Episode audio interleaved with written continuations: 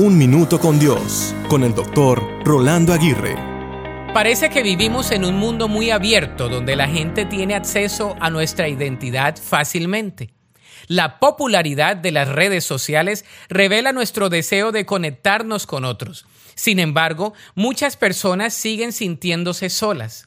De hecho, incluso en el hogar, el trabajo o en la iglesia, las personas a veces se sienten rodeadas por extraños.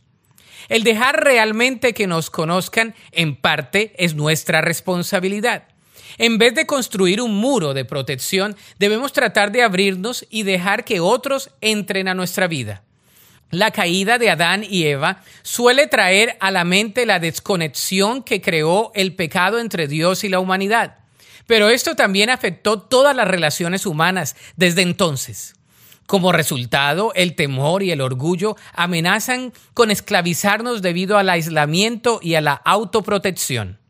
Los muros en una relación pueden ser difíciles de reconocer, pero a veces el tratar de protegernos se demuestra con resentimiento, desconfianza y murmuraciones. Pídele a Dios que te muestre las maneras en las que puedes estar dejando fuera a alguien.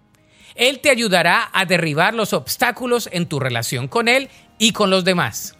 La Biblia dice en Proverbios 18:24, hay quienes parecen amigos, pero se destruyen unos a otros.